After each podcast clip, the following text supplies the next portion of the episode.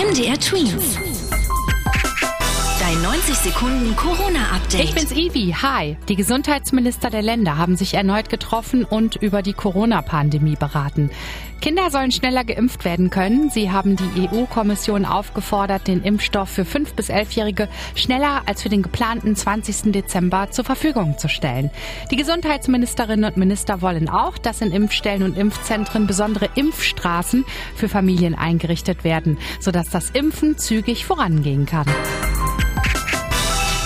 Apropos zügig impfen. 500 Menschen haben gesagt, ja, ich helfe. Sie haben sich bei der Sächsischen Landesärztekammer gemeldet, um bei Corona-Impfungen zu unterstützen. Unter den Freiwilligen sind Ärzte, medizinisches Personal im Ruhestand, Medizinstudenten und auch Mitarbeiter aus Verwaltungen. Wie geht es Jugendlichen in der Pandemie? Das hat der Jugendrat des Kinderschutzbundes 300 Jugendliche in Schleswig-Holstein gefragt.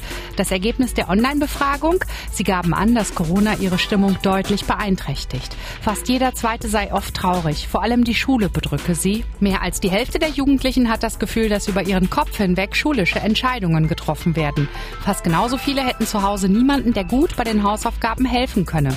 Das führe zu Frust und fast jeder Dritte habe Angst, in der Schule nicht mehr mitzukommen. MDR Twins. Dein 90 Sekunden Corona-Update.